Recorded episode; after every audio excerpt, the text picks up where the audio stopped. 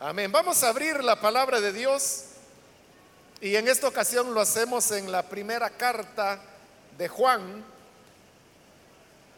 Primera de Juan, busquemos el capítulo número uno, donde leeremos los versículos que nos van a servir como base para la enseñanza de hoy.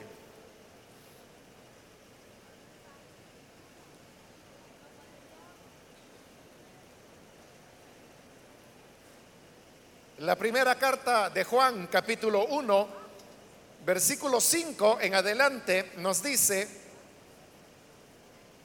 este es el mensaje que hemos oído de Él y os anunciamos.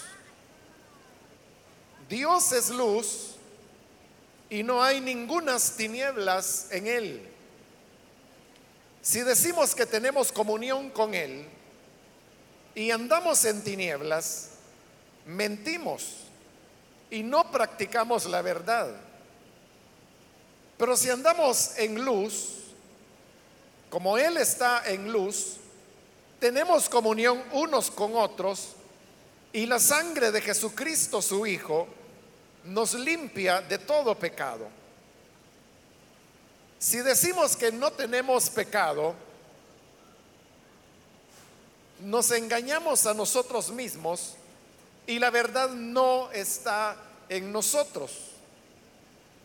Si confesamos nuestros pecados, Él es fiel y justo para perdonar nuestros pecados y limpiarnos de toda maldad. Si decimos que no hemos pecado, le hacemos a Él mentiroso y su palabra no está en nosotros.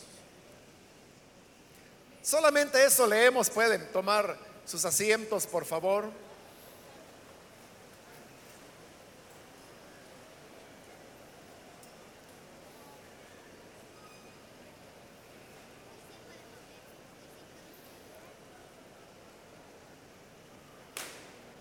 Este pasaje que acabamos de leer en la primera carta de Juan comienza con una declaración importante y es la que afirma que Dios es luz.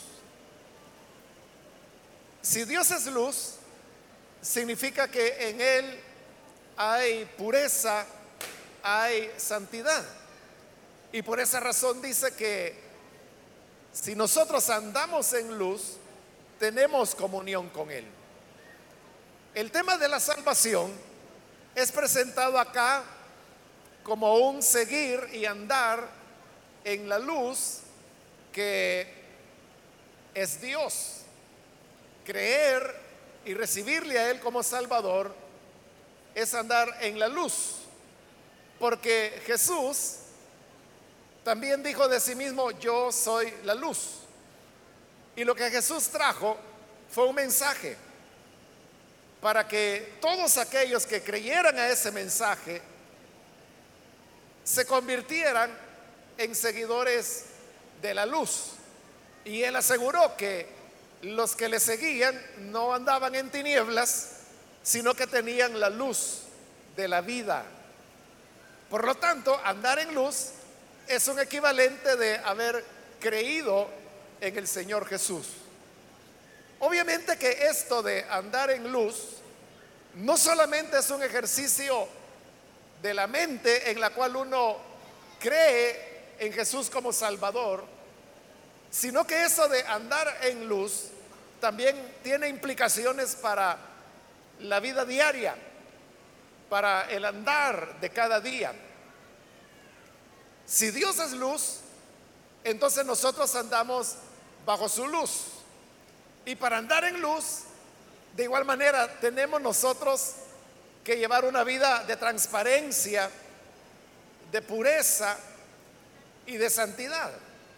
Por eso es que esta misma carta, de la cual hoy hemos leído estos versículos, nos dice que no debemos pecar.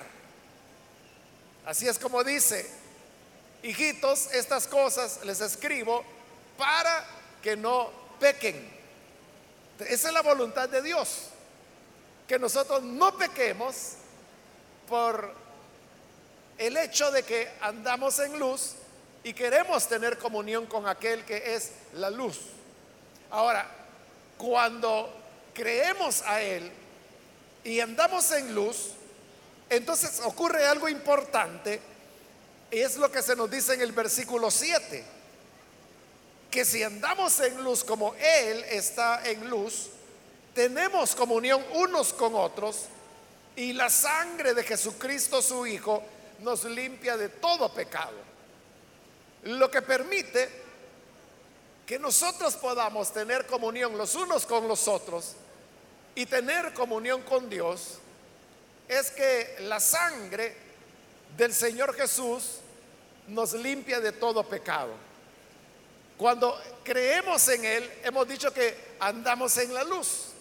Y andando en la luz, la sangre del Señor Jesucristo nos limpia de todo pecado. Esa es la realidad nueva que las personas viven cuando vienen a la fe, cuando reciben a Jesús como Salvador. La sangre de Jesucristo su Hijo nos limpia de todo pecado. Sin embargo, aunque ese es el programa, diríamos, y aunque el anhelo es como Juan lo dice, que no pequemos, la realidad nos presenta que nosotros tenemos una doble naturaleza. De hecho, la Biblia habla de ella, la carta a los Gálatas es bastante extensa en el capítulo 6 al desarrollar ese tema, cuando dice que en nosotros están los deseos de la carne y los deseos del espíritu.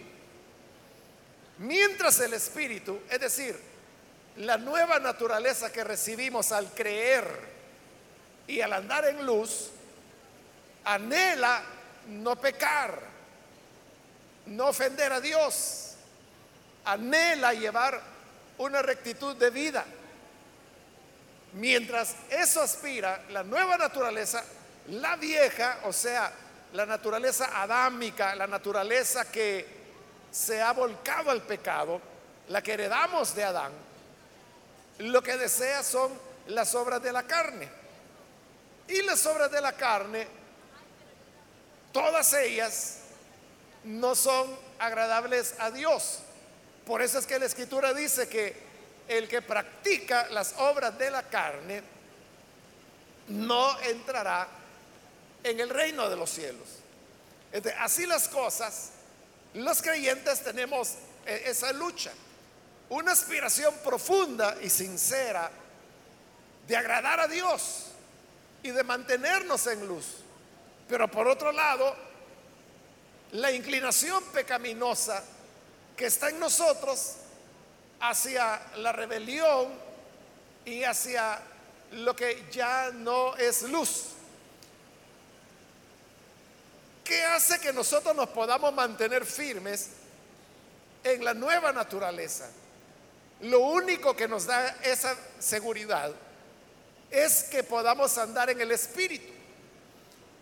Pero debido a que vivimos en esta tierra y que nos descuidamos, porque esa es la verdad, más la influencia que el mundo ejerce sobre nosotros, más las incitaciones de Satanás, más las inclinaciones pecaminosas que hay en nosotros, experimentamos la tentación y muchas veces podemos ceder a ella.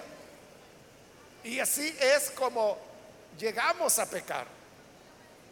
Ahora, cuando cometemos pecado, ese no es el final de la historia, ni debería serlo, sino que tenemos que buscar el remedio.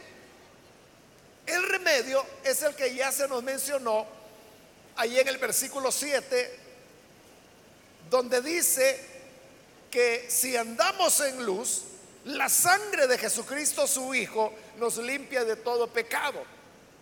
En otras palabras, si hemos creído en Él, entonces la sangre de Jesucristo, su Hijo, nos limpia de todo pecado. Es decir, que nosotros tenemos un recurso para el perdón de los pecados. Y esa es la sangre de Jesucristo, el Hijo de Dios. Andar en luz no significa que tengamos una vida perfecta o sin mancha.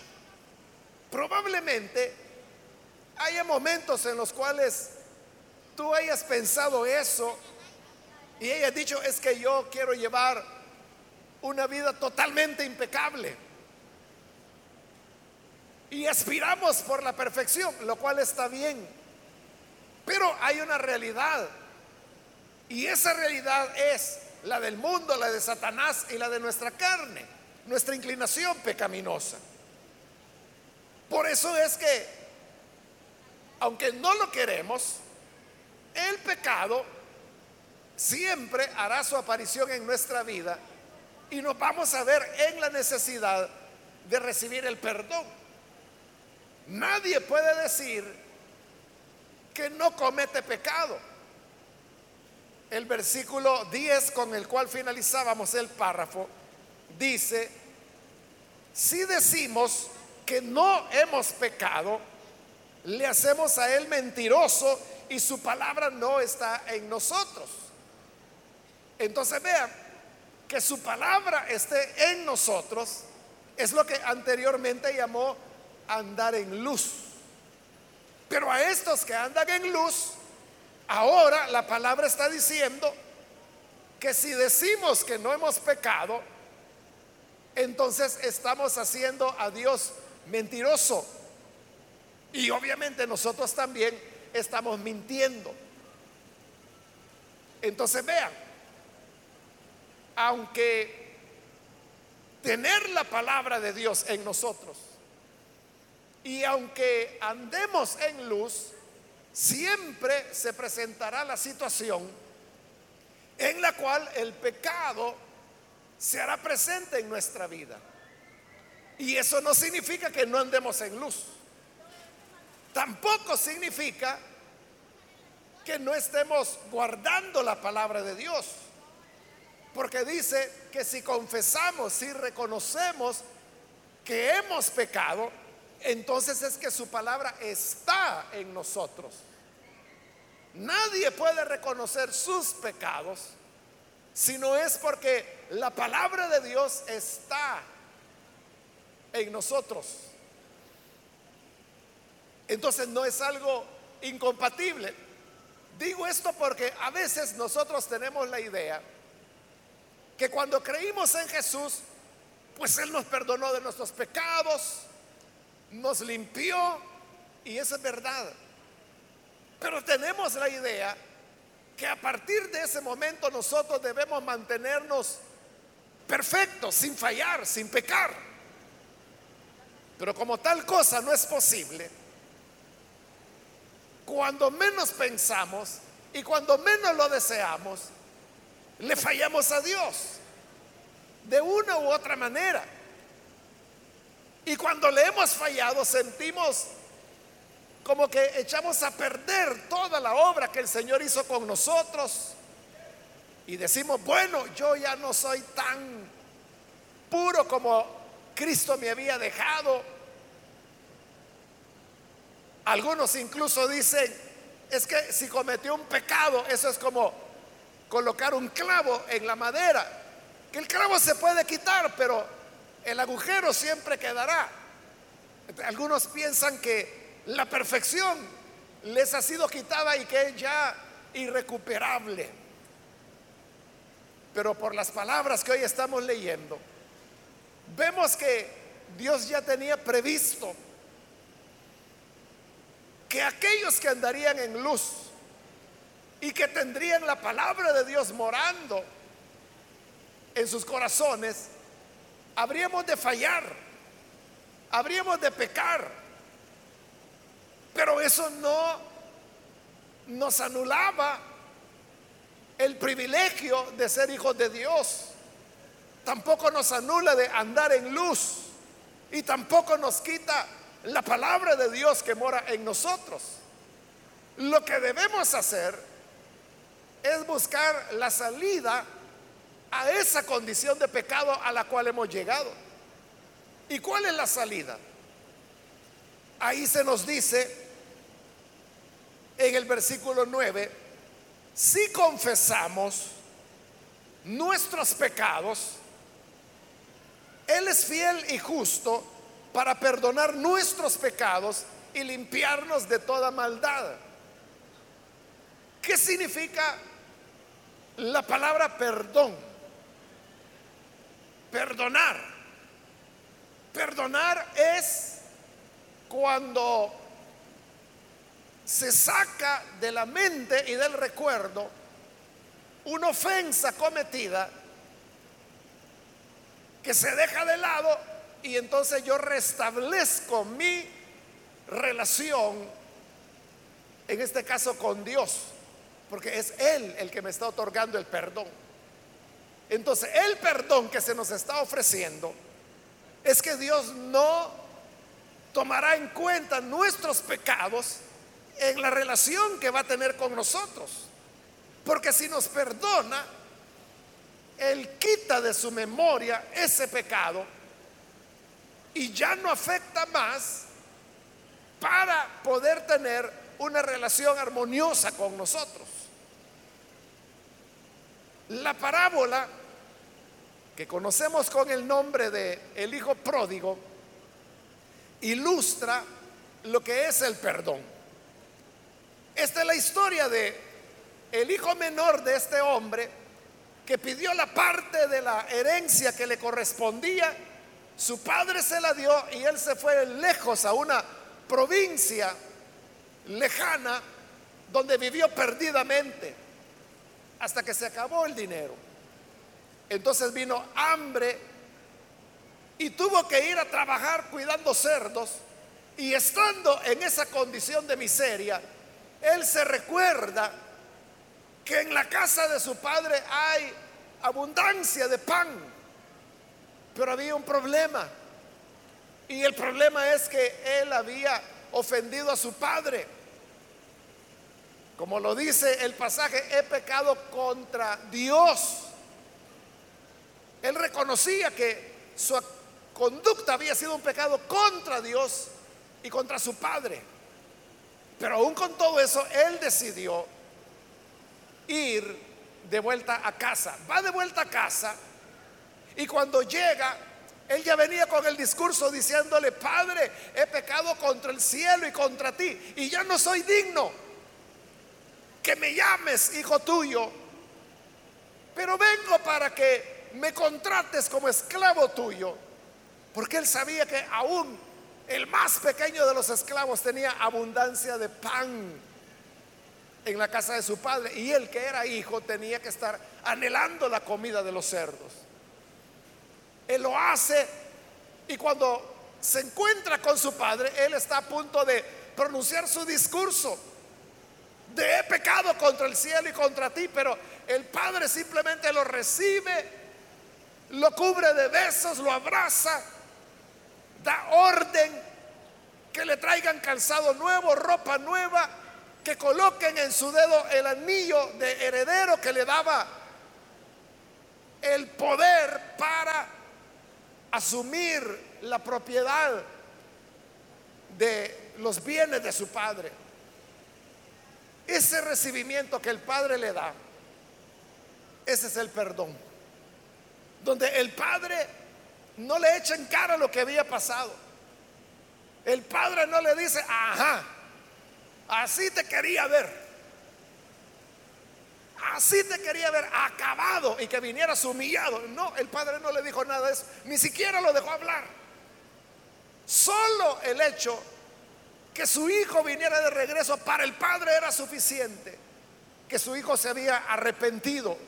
Y por eso es que sin que él ni siquiera le pida perdón, él restablece sus derechos de hijo. No lo contrata como esclavo, que era la petición que él traía sino que le renueva todos sus privilegios como hijo.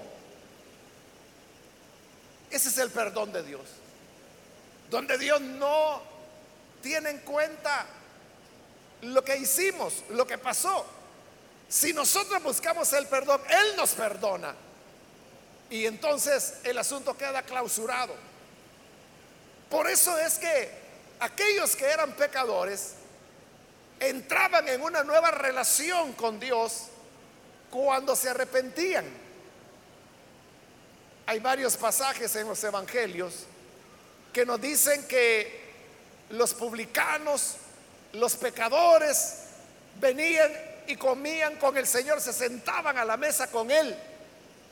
Eso levantaba muchas críticas en contra del Señor, porque decían, este a los pecadores recibe y con ellos come. Y era verdad. Pero lo que sucedía era que estos pecadores y publicanos se habían arrepentido y habían recibido el perdón de Dios. Y estando perdonados, ahora comían en la misma mesa con Jesús. Tenían comunión con Él. Ese es el perdón. Cuando no se trae más a la mente lo que ocurrió y por lo tanto el pecado ya no estorba la relación que hay. ¿Cómo se llega a eso? Leímos que dice ahí, si confesamos nuestros pecados, solamente hay una cosa que bloquea el perdón de los pecados. Y es la resistencia a reconocer que se ha pecado. Eso es todo. Mientras la persona niega su pecado o trata de vivir como que si ese pecado no existiera, haciéndose el desentendido, eso es lo que Juan en otras palabras dice que si decimos que no hemos pecado, estamos haciendo a Dios mentiroso. Entonces, lo que quita el pecado es el confesarlo. Y el confesarlo es reconocerlo. Reconocer. Así de sencillo. Reconocer. Reconocer.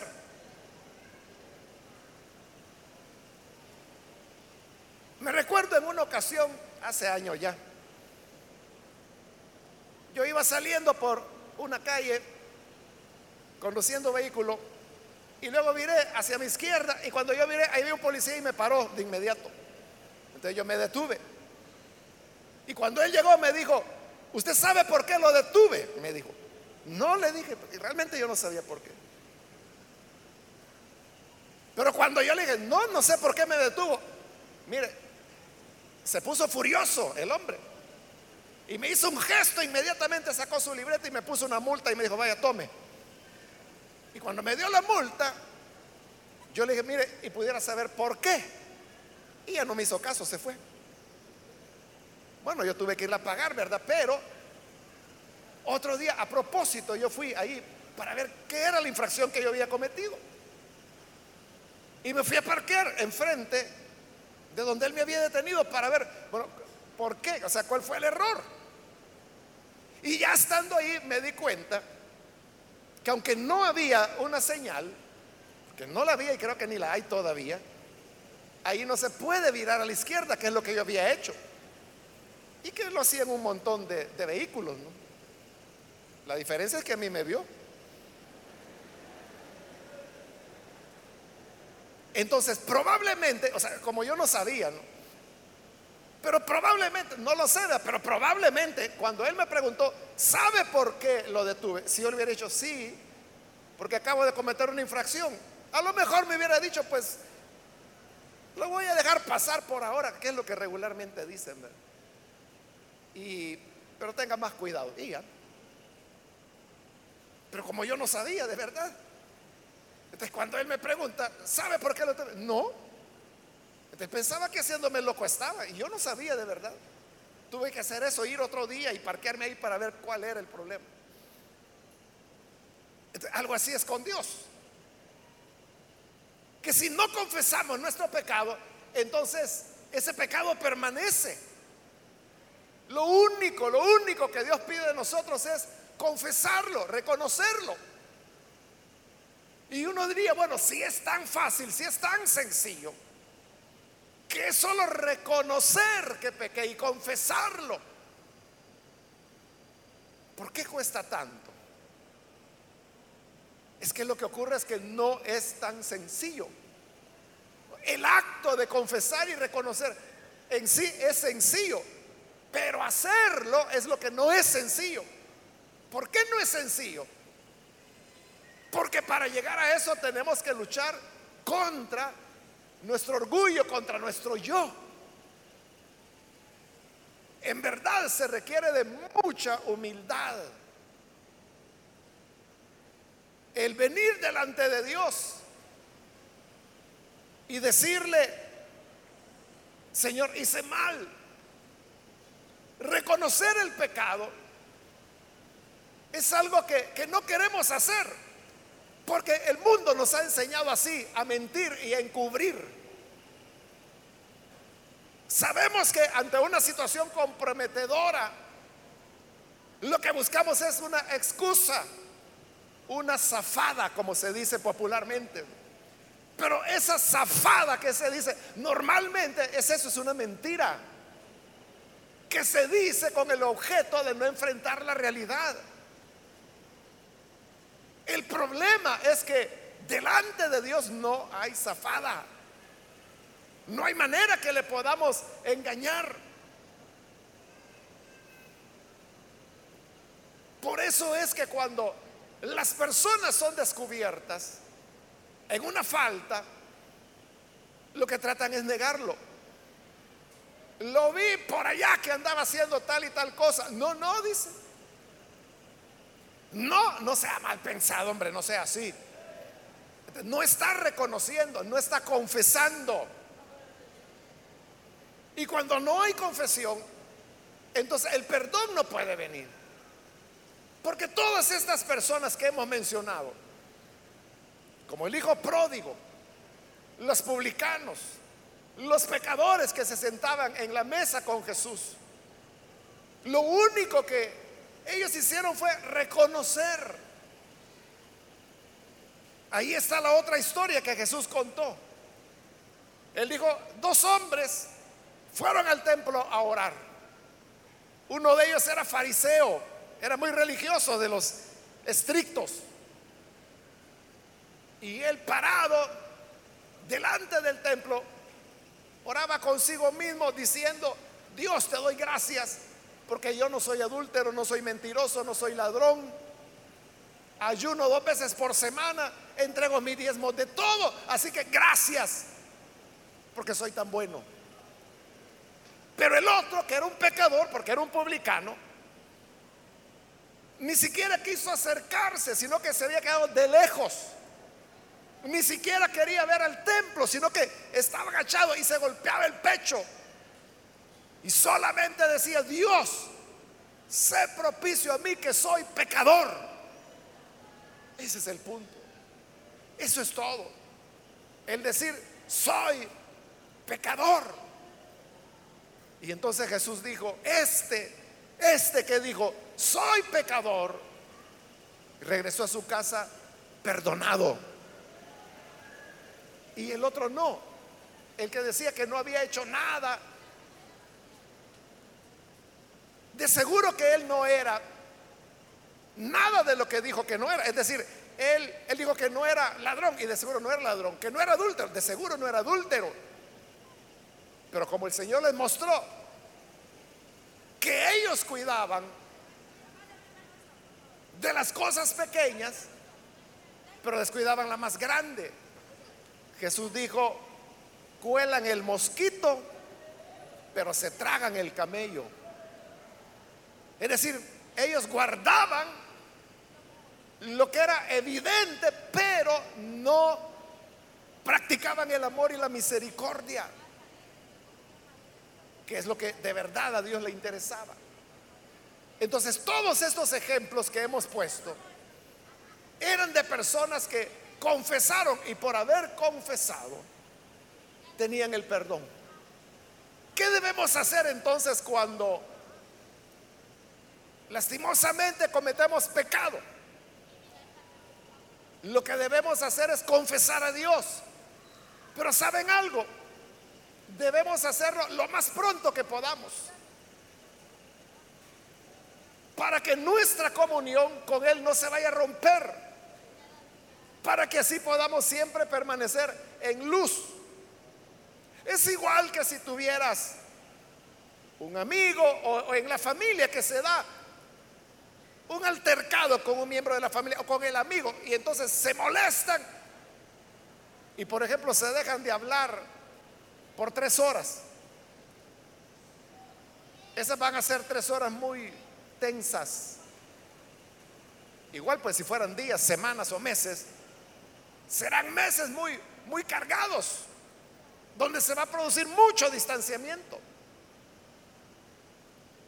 Pero si se dio ese roce con el amigo o con la familia, pero uno inmediatamente le dice, mira, discúlpame, no debía haber dicho eso, pero se me salió, perdón. Entonces, inmediatamente se restablece la relación, no hay un rompimiento de la comunión, sino que el otro dice, no hombre, está bien, no te preocupes, yo también te dije un par de cosas porque estaba caliente, pero no hay nada. Entonces, cuando se resuelve inmediatamente la situación, no se da el distanciamiento, no se da esa situación tensa que hemos mencionado. Lo mismo es con Dios. Uno debe reconciliarse con Él. Y cuando digo reconciliarse, no necesariamente es que van a pasar aquí al frente, sino todos los días tendríamos que estar pasando todos sino que estoy hablando de lo más pronto que podamos reconocer, Señor, fallé, pero perdóname con tu sangre preciosa. Y entonces la, comunión inmediatamente vuelve a ser restablecida con Él. Mientras más tiempo deje pasar, peor me voy a sentir. Y consecuentemente más difícil será la reconciliación. Ahora, ¿qué ocurre con aquellas situaciones en donde fallaste y le pediste perdón a Dios y Él te perdona? Y vuelves a hacer la misma falla y vuelves a pedir perdón y vuelve a perdonarte, pero vuelves a cometerla y vuelves a pedir perdón y vuelves a pecar y, y volver, perdón, perdón, pecado. Están saltando todo el tiempo ahí. Entonces, cuando eso ocurre, que la persona pide perdón y al poco tiempo ya está haciendo lo mismo otra vez. Son esos pecados repetitivos que son como una cadena que la persona está ligada a ese pecado. Cuando eso ocurre y la persona ya pidió perdón por lo mismo 20, 30 veces y vuelve a hacerlo, esa persona comienza a perder la esperanza. Y dice, quizá yo no soy un hijo de Dios. O quizá Dios no me escucha. O quizá yo estoy ya perdido, ya no tengo remedio porque pido perdón y vuelvo a lo mismo. Le prometo a Dios, Señor, esta fue la última vez y no lo vuelvo a hacer. Y lo vuelve a hacer. ¿Qué se debe hacer cuando la persona vuelve y vuelve y vuelve y vuelve a lo mismo. En estos casos es importante siempre confesar y pedir perdón, como lo he dicho. Pero en estos casos particulares, así como es importante pedir perdón, es importante qué vas a hacer después de haber pedido perdón. Porque el problema es que se falla, se pide perdón y no se hace nada más. Uno acepta que la gracia de Cristo le ha perdonado y la sangre de Jesucristo, su Hijo, nos limpia. Entonces uno dice, bueno, ya estoy limpio, de aquí en adelante no lo vuelvo a hacer. Pero si no hago nada más que eso, es solo cuestión de tiempo para que lo vuelva a hacer. ¿De qué debo hacer cuando se trata de una cuestión repetitiva? ¿Será que Dios todavía me perdona cuando ya van 50, 54, 73 veces confesando lo mismo? Es que lo que ocurre es que te quedaste solo con la solicitud de perdón, pero no hiciste nada más. ¿Y qué más se puede hacer en esos casos? En esos casos, lo que ocurre es que ya no estamos frente a, un, a una falta, a un pecado que se cometió ocasionalmente. Ahí estamos frente a un hábito.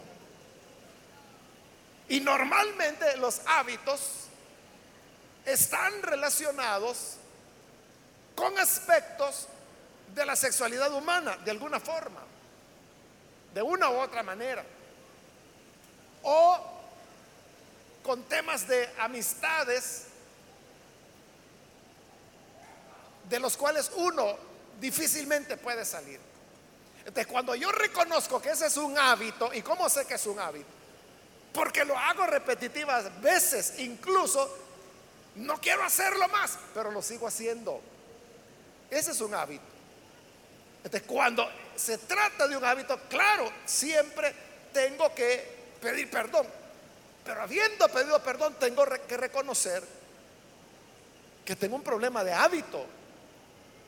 Ahora, la gran ventaja es que así como nosotros adquirimos hábitos, podemos deshacernos de los hábitos también. Pero hay que seguir un proceso. Porque adquirir un hábito no es algo que ocurre de la noche a la mañana. Por ahí hay algunos libros motivacionales que dicen que, que una conducta que se repite durante 21 días se convierte en hábito. Pero hay universidades que se han dedicado a estudiar el fenómeno y han descubierto que eso no es cierto que para que una persona realmente desarrolle un hábito, debe perseverar en él al menos 66 días. No 21 como dicen los libros motivacionales, es el triple, más del triple. 66 días. Entonces vean, toma trabajo adquirir un hábito. Deshabituarse también toma trabajo. ¿Y cómo se deshabitúa uno?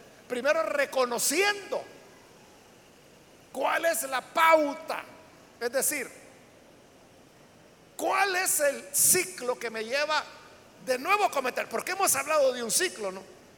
Pecado, me siento mal, pido perdón, me perdona, vuelvo a pecar, me siento mal, pido perdón, me perdona, vuelvo a pecar y ahí está el círculo. Pero el círculo no solamente es ese, hay otras pautas de por medio que comienzan después que pedí perdón y soy perdonado, ¿qué hago? Por eso decía, si no hacemos nada, el ciclo va a continuar y voy a volver a pecar. Pero si después de haber pecado y haber sido perdonado, de haber confesado y haber sido perdonado, reconozco que estoy frente a un hábito, eso me debe mover a romper la cadena que me lleva a repetir la conducta. ¿Y cuál será esa cadena? Pues eso dependerá de cuál es el hábito pecaminoso que se ha adquirido. Es solamente cuestión de observación. Fíjate, ¿qué te conduce a hacerlo? O puedes comenzar por esto. ¿Cuándo? ¿A dónde? ¿Y a qué hora ocurre? Y toma nota de eso. O sea, esta falta que yo cometo, ¿cuándo? ¿A dónde? ¿Y a qué hora ocurre? Entonces, si logras la respuesta a esas preguntas, ahí tiene ya un elemento de la pauta. Entonces, tú sabrás que en ese lugar, a esa hora, en ese día, estás en una zona de riesgo. Porque es donde se da la condición que el hábito se repite. Ese lugar Puede ser una calle, puede ser una casa, puede ser tu habitación, puede ser el celular, puede ser la laptop, qué sé yo. Pero cuando esas condiciones se reúnen, ahí es donde está el caldo de cultivo para volver a fallar. Pero que tú lo identifiques es solo un primer paso. Lo que hoy debes hacer es evitar que esas condiciones se junten. ¿Y cómo se evita? Bueno, si tú sabes que ese lugar es lugar de riesgo, evítalo. Si tú sabes que tal día de la semana es el de mayor peligro, entonces ese día es cuando más debes cuidar. Si sabes la hora común en la cual ocurre con mayor frecuencia, en esa hora tienes que ocuparte de otra cosa o no estar solo, no estar sola. Si sabes que tu problema es el celular cuando te vas a tu habitación, en la noche, en tu cama, cuando ya no hay nadie, esa pauta tienes que romperla. Y hay maneras como por ejemplo dejar el celular fuera de la habitación o entregárselo a otra persona. Esto de la confesión es confesar a Dios, pero a veces también nos hace bien contarle a alguien más. Claro, no hay que contarle al chismoso del barrio, sino que a una persona que de verdad nos va a ser de apoyo, nos va a ser de alguien que nos a quien debemos darle cuenta y que nos va a colocar una influencia que nos lleva a, romper los hábitos. Muchas veces hay que tomar medidas radicales. Y esas medidas radicales, por ejemplo, puede ser deshacerse de ciertas amistades. Pero deshacerte de esas amistades puede implicar cerrar todos los canales de comunicación para esas personas, redes, teléfono, algunas veces tendrás que cambiar número de teléfono o ya no tener número telefónico. La cosa es cerrar todas las puertas para romper con esas amistades.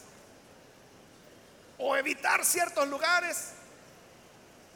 O poner impedimentos.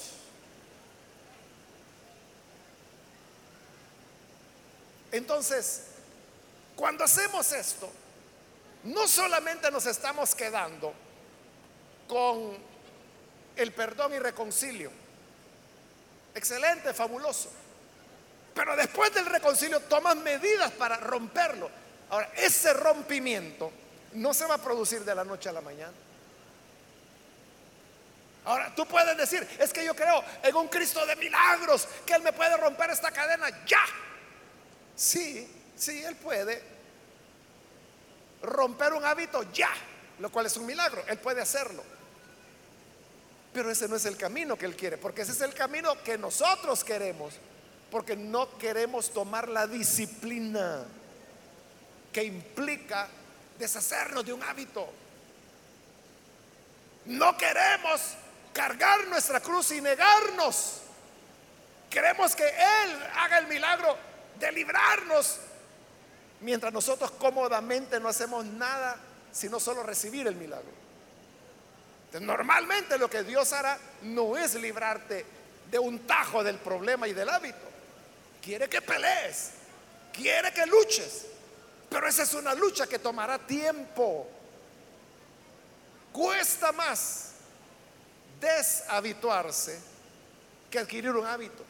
Y hemos dicho que un hábito, según estos estudios de algunas universidades, se adquiere después de practicar diariamente, día tras día, durante 66 días esa conducta para que se convierta en hábito. Deshabituarse costará más. Estamos hablando de tiempo, meses. Y durante esos meses volverás a caer. Sí, claro que sí. Porque es un hábito. Y toma tiempo deshacerse de él poco a poco irás logrando que la práctica de ese hábito pecaminoso la va distanciando distanciando cada vez más. Ahora ya transcurre cuatro días sin fallar, una semana. Llegará el momento cuando dos semanas y estarás en victoria. Llegará un momento, bueno, ya pasó un mes y no ha pasado nada, gloria a Dios. Entonces, paulatinamente, es algo que se va venciendo. Eso es negarse a sí mismo. Eso es llevar la cruz. Claro, cada vez que falles en ese proceso, otra vez, hay que volver a confesar, a reconocer. Y con toda confianza puedes decirle, Dios, tú sabes que yo estoy luchando por deshacerme de este hábito. Gracias, porque estoy avanzando. Ya no estoy tan mal como ayer pero todavía me falta avanzar. Gracias por donde estoy ahora. Espero que mañana esté mejor. Y la gracia de Cristo te vuelve a perdonar. Y sigues adelante, sigues en tu lucha. De esa forma, el hábito se va a romper. O la expresión pecaminosa será reducida a una mínima expresión o incluso pudiera desaparecer, es decir, deshacernos de ella por completo. Pudiera ser. Cuando eso lo logramos, ahí es cuando tenemos la plena certeza que si confesamos nuestros pecados, Él es fiel y justo para perdonarnos y para limpiarnos de toda maldad. Y ya no vas a andar con ese tipo de preocupación la, pregunta de que si eres hijo de Dios, que quizás no soy nacido de nuevo, es que quizás yo me imaginé que soy creyente, pero no lo soy. No vas a tener esa preocupación, porque verás que vas avanzando y que la gracia del Señor estará siempre ahí, siempre estará ahí, porque Dios es fiel. Eso es lo que dice el versículo 9. Si confesamos nuestros pecados, Él es fiel, fiel y justo para perdonar nuestros pecados y limpiarnos de toda maldad. Así que no nos detengamos y sigamos siempre adelante confesando al Señor nuestros pecados. Esto no va a terminar hasta que le podamos ver cara a cara en toda su gloria. Amén.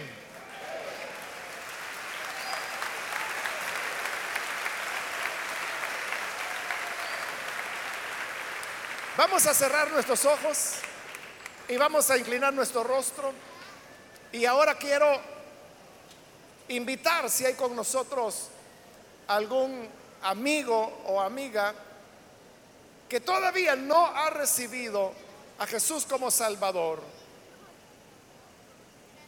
el creer en Él es lo que nos permite andar en luz. Y si andamos en luz, en comunión con Él, la sangre de Jesucristo, su Hijo, nos limpia de todo pecado. ¿Quieres el perdón de tus pecados? Ahí en el lugar donde estás. Puedes ponerte en pie en señal que deseas recibir al Hijo de Dios y con gusto vamos a orar. Cualquier persona que hoy necesita venir al buen Salvador puede ponerse en pie. Muy bien, aquí hay un muchacho, bienvenido, Dios te bendiga. Alguien más que necesita pasar. Pueden ponerse en pie. Queremos orar para que la gracia del Hijo de Dios te alcance. Bien, aquí hay una joven, bienvenida también. ¿Alguien más? Puedes ponerte en pie. Ven ahora, porque si andamos en luz, la sangre de su Hijo nos limpia de todo pecado. Alguien más que necesita venir, ven ahora. Hoy que la gracia de Dios está extendida y abierta para recibir a todo aquel que necesita venir. ¿Alguien más? Ven. Ven que hoy es cuando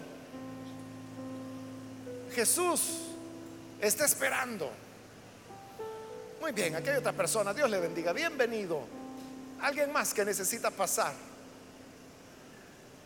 Si hay perdón, Dios no se cansa. Su amor es interminable. Muy bien, aquí hay otra joven, bienvenida. Alguien más que necesita pasar. Bien, aquí hay otra joven, Dios la bendiga, bienvenida también. Alguien más que necesita venir. Hoy es el momento, hoy es el día cuando la gracia de Dios se extiende para todo aquel que quiera recibirla. Muy bien, aquí hay otra joven, Dios te bendiga, bienvenida. ¿Alguien más? Muy bien, aquí hay otro joven. Bienvenido. ¿Alguna otra persona?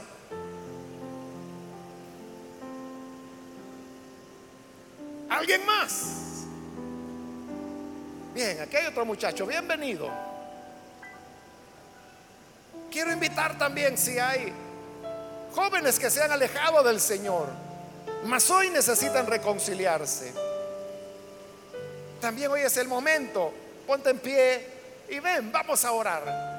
Súmate a estos jóvenes que están ya aquí. ¿Alguien más? Muy bien, aquí hay otra señorita, bienvenida. ¿Alguien más que necesita pasar? Ya sea que es primera vez o es un reconcilio. Muy bien, aquí hay otra persona, bienvenido. De este lado hay otra joven, bienvenida. Aquí hay otra joven, bienvenida también. Y aquí hay otra señorita más bienvenida. Y aquí hay otra joven más bienvenida también. Alguien más. De este lado hay un muchacho bienvenido. Y aquí hay otra joven más bienvenida también. De este lado hay otro joven bienvenido. Alguien más que necesita venir. Ya sea que es primera vez o si es un reconcilio, ven, que es el momento oportuno. Bien, aquí hay otra joven, Dios la bendiga. Bienvenida. ¿Alguien más? ¿Puedes pasar? Yo estoy por finalizar en este momento la oración. Pero si hay alguien más, puedes aprovechar este último llamado para venir.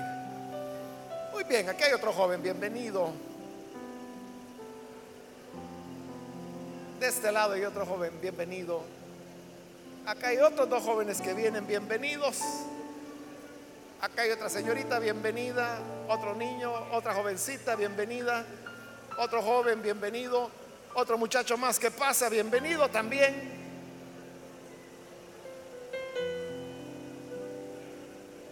Bien, aquí hay otra joven, Dios la bendiga. Bienvenida.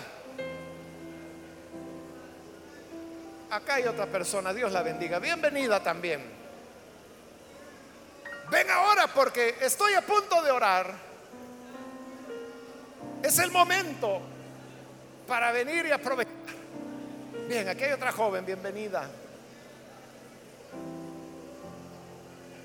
No hay nadie más. Voy a terminar la oración.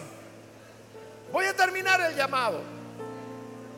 No hay nadie más. Bien, aquí hay otro joven, Dios te bendiga, bienvenido.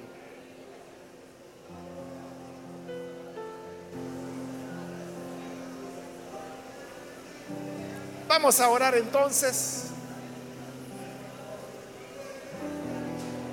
Aquí hay otra joven más que viene, bienvenida. Aquí en medio hay otro joven, bienvenido también.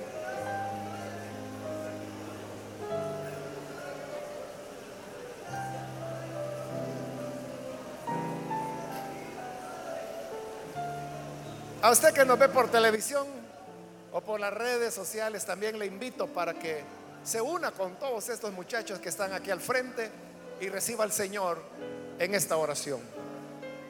Señor, gracias te damos por cada persona que está aquí al frente, cada señorita, cada muchacho, cada adulto, también por aquellos que a través de los medios ahora abre su corazón para recibirte como Salvador.